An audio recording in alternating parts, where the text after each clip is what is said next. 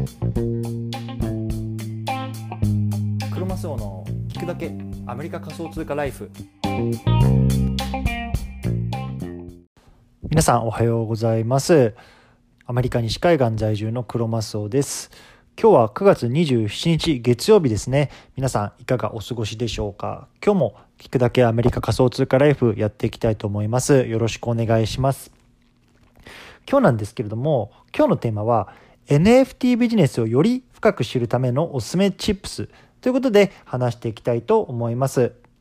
今日の対象のリスナーさんなんですけれども NFT に興味があるんだけど何から始めていいのかなとかあとはねこれから NFT を販売していきたいんだけどどんなことに注意したらいいのかなっていうのねこういうことをね思ってるねリスナーさんの皆さんがねあの少しでもねあの役に立てればなと思って話していきたいなと思います。で、まあ、僕自身ね2日前にサムライアニマルプラネットっていうコレクションをオープンシー上に出したんですね。で、これからね、もう2日経って今2体ぐらい売れたんですよね。で、まあ1体0.01イーサとかで出してるので、まあ1体30ドルぐらいですかね。なのでまあこの2日でこう60ドルぐらいね、まあありがたいことに売れたので、まあこの辺のね、どんなことを意識して出したのかとか、そういうことも合わせてあの話していきたいなと思います。で今日ね、ちょっとまた、まだね、体調があんまり優れないので、更新が遅くなってしまったんですけれども、ちょっと聞き苦しいかもしれませんが、聞いてみてくださると助かります。はい。ということで、あの、早速結論なんですけれども、今日は NFT ビジネスをより深く知るためのおすすめ Tips ということでですね、3つ、あの、結果なんで、結論なんですけれども、1つ、あの、あると思うんですね。で、あの、結論は、販売者側に回るっていうこと、これをね、意識すると、まあ、あの、すごくよく知ることができるのかなと思ってるんですね。で、じゃあ販売者側に回る3つのメリットって何なのってことなんですけれども、まあ、1つはマーケットリサーチ力、まあ、いわゆるマーケティング力ですよね。マーケティング力がつくよっていうところ。で、2つ目はこう購入者さんとのコミュニケーションっていうのがこう密にあのできますよっていうところ。そしてね、3つ目がこうモチベーションにつながるよっていうところですね。まあ、この辺りをね、絡めて今日話していきたいなと思います。であのそもそもね今日なんでこんな話を取り上げたのかっていう背景なんですけれどもやっぱりね今 NFT ですごく盛り上がってきてると思うんですよね。でまああのアメリカなんかはあのビザとかねあとはあのバドワイザーを運営するねあの会社とかっていうのがこうねあの NFT CryptoPunks を買ったりとかっていうようなこう企業が今参入してきてるような市場にもなっていると。で多分ねこれからもっとそういうことが当たり前になってくるでしょうしそのね、この当たり前になる前に、こうどんなことをしておけばね、この NFT ビジネスビジネスについて深く学べるのかなっていうところをね、あのー、考えた時に、まあ、売る側にね、回るとまた違う景色が見れるんじゃないのっていうところでね、ここをね、今日は話していきたいなと思いました。うんで、あの、一つ目のメリットなん、売る側に回るね、一つ目のメリットなんですけれども、このマーケティング力っていうところが身につくんじゃないのっていうとことなんですよね。まあ、つまりさその何か新しい製品を出すことによってそのどんなものがいくらでどれぐらい売れてんのかなみたいな今のね現状のマーケットみたいのをこうやっぱり勉強せざるを得ないんですよね。で僕もねこの「あのサムライアニマルプラネット」のコレクションを出す時にこうずっと OpenSea を見てたんですよね。でその OpenSea を見ながらねその世界市場でねあの打って出るにはどんなものがねあの必要なんだろうなみたいな思ってたんですよ。やっぱりさ、まあ、僕自身こう日本で生まれ育って、まあ、日本のまあ文化とかっていうのをねこう強く出したものがいいのかなっていうところがあって。あったんですね。でオープンシーでこういろいろ調べてるとその忍者とか芸者とかねあのそういうものっていうのはすでにこうなんか作品としてあったんですけれどもこう侍っていうコンセプトはあまりなかったんですよね。うんかつねその、まあ、僕なんかはその侍って聞くとなんかちょんまげがついててあの刀を刺しててみたいななんかそういう印象があったんで、まあ、そっちの方向でいこうかなと思ったんですけれどもなんかあの英語でねこう Google で検索してみると侍って調べるとね結構その兜をかぶってこうどっしりねあのなんか椅子みたいのに座ってこうなんかいわゆる将軍様みたいなねあの印象の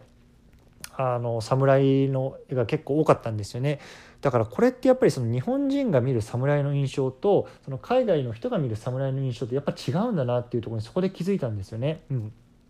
だから僕らがね今作ってる侍っていうのはどっちかっていうとそのなんか将軍っぽいねその兜をかぶってこうどっしり構えてるような侍っていうのをこうあの書いてますと。うんであとはさその侍っていうとさなんかちょっと怖いしさどっちかっていうとかっこいいとかさ、まあ、クールっていうような印象があると思うんですけれどもそこをちょっとね視点をずらしてその可愛さっていうのを取り取り入れてみたいなと思ったんですよね。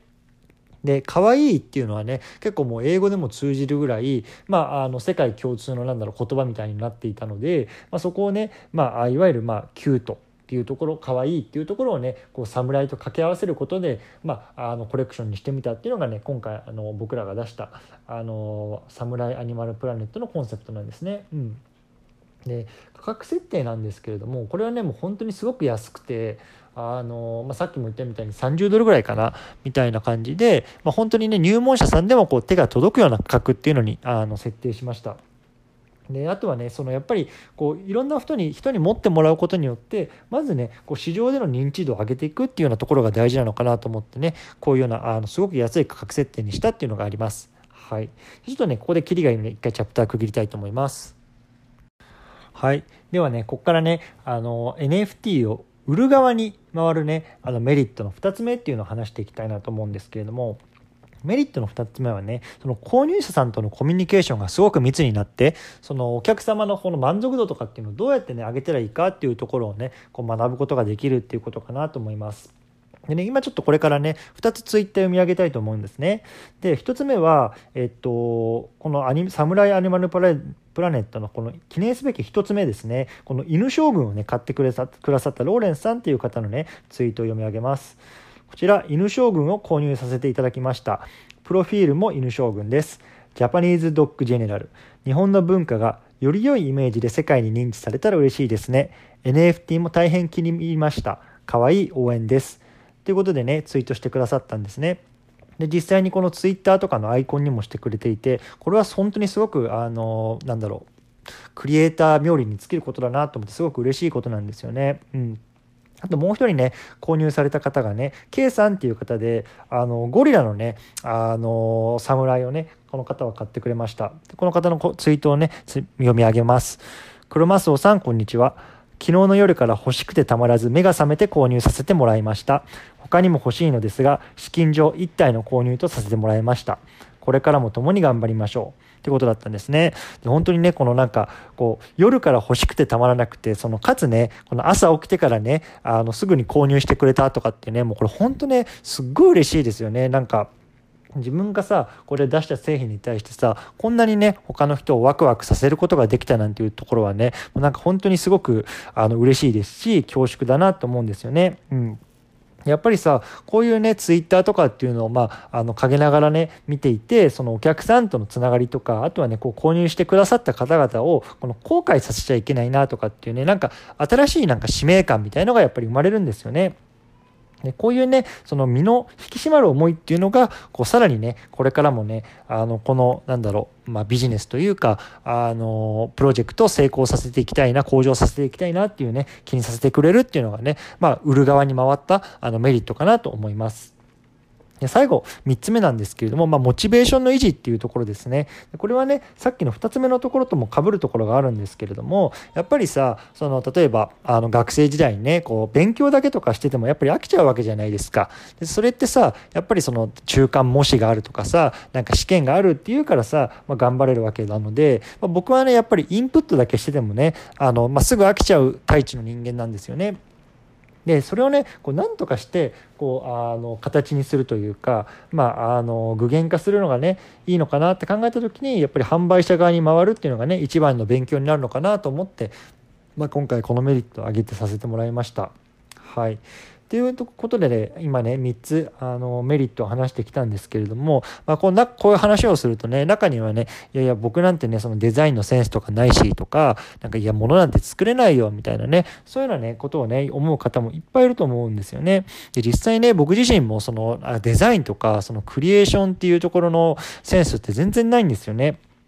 で僕がまあおすすめするのはじゃあそのデザインの得意な方とか自分が得意じゃないところをね得意とする人とこうタッグを組んでまあビジネスをやっていくのがいいんじゃないのっていうところをおすすめしたいんですよね。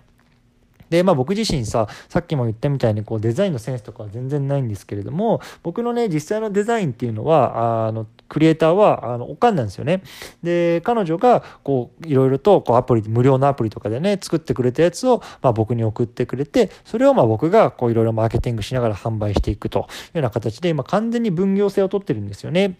なので、まあ、こうこう、こういうコンセプトでやったらいいよやりたいなっていうコンセプト自体は僕が出すんですけれども、実際ね、それでこうアートを作っていくっていうのはおかんっていうような感じで完全に分業制を敷いているので、これからね、まあ、あの、ちょっと僕も NFT ビジネスに興味ない、あるんだけど、まあ、マーケティングできないなとか、あとはデザイン書けないなっていう方がいたらね、まあ、SNS 上でそういう方をね、こう募ってみるっていうのはね、あの、一ついいことなんじゃないかなと思うので、これぜひお勧めしたいなと思います。はい。で今日はね、この辺りにしたいと思うんですけれども、今日は、NFT ビジネスをより深く知るためのおすすめ Tips ということでお話ししてきました。結論から言うと、販売者側に回りましょうというところでですね。で、販売者側に回る3つのメリットとして、マーケティングリサーチ力がつくっていうこと、2つ目が購入者とのコミュニケーションが密になる。そして3つ目はモチベーションの維持。これらね、ところを挙げてきました。はい。